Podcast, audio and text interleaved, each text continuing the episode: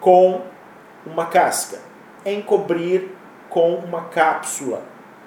E essa cápsula ela tem o formato daquilo que é familiar a nós, de forma que o mundo, o mundo que você vive, é a sua imagem e semelhança.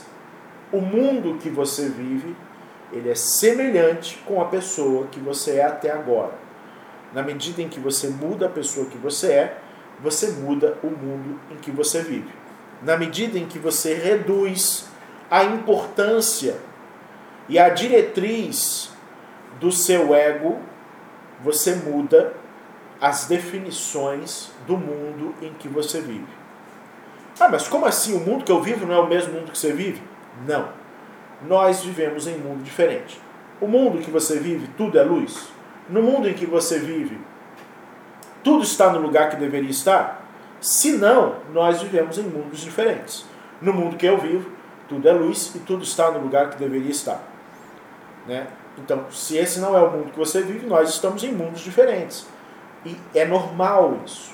É norma, normal estarmos em mundos diferentes. Não estou falando de um mundo superior ou inferior, não estou falando né, de, de, de, de não estou classificando ninguém aqui.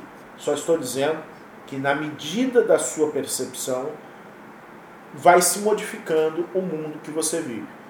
Qual é o benefício espiritual de mudar o mundo que você vive?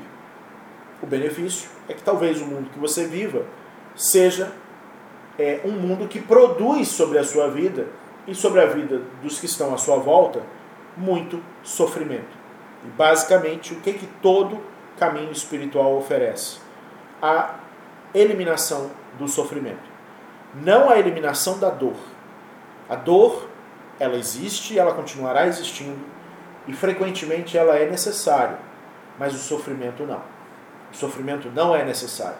O sofrimento é uma criação da nossa mente. Né? E é uma criação do, da, da parte do nosso ego que comanda a nossa mente. Então, qual é o sentido de fazermos com que o ego tenha menos influência sobre nós? O sentido é procurar eliminar o sofrimento. Por que eu devo estudar Kabbalah? Para eliminar o sofrimento. Por que eu devo buscar a iluminação? Para eliminar o sofrimento. Por que eu devo crescer espiritualmente? Para eliminar o sofrimento.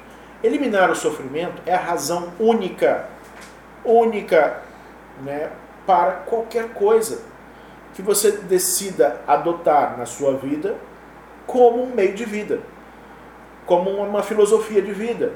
Por que, que eu devo estudar é, é, é, Sócrates, o filósofo, para reduzir o sofrimento. Por que eu devo estudar né, neoexistencialismo para reduzir o sofrimento? Por que eu devo me tornar budista para reduzir o sofrimento? Por que eu vou me tornar muçulmano para reduzir o sofrimento? Se não for por isso, não está pela motivação correta. Né? É, existem pessoas que entram nas coisas para produzir sofrimento, né? Produzir culpa, produzir culpa nos outros, não só produzir para si sofrimento, mas conseguir espalhar sofrimento para as pessoas. Então eu quero aprender isso porque eu quero descobrir quais são as minhas culpas e eu quero descobrir qual é a culpa das pessoas à minha volta. Então isso é uma bobagem, isso aí, isso aí, isso é um despropósito total dentro né, da descoberta de um caminho espiritual. A única coisa que justifica estar num caminho espiritual é reduzir o sofrimento seu e das pessoas que estão à sua volta. Né? Então, para isso, devemos estudar Cabala. Para isso, devemos estar aqui onde nós estamos.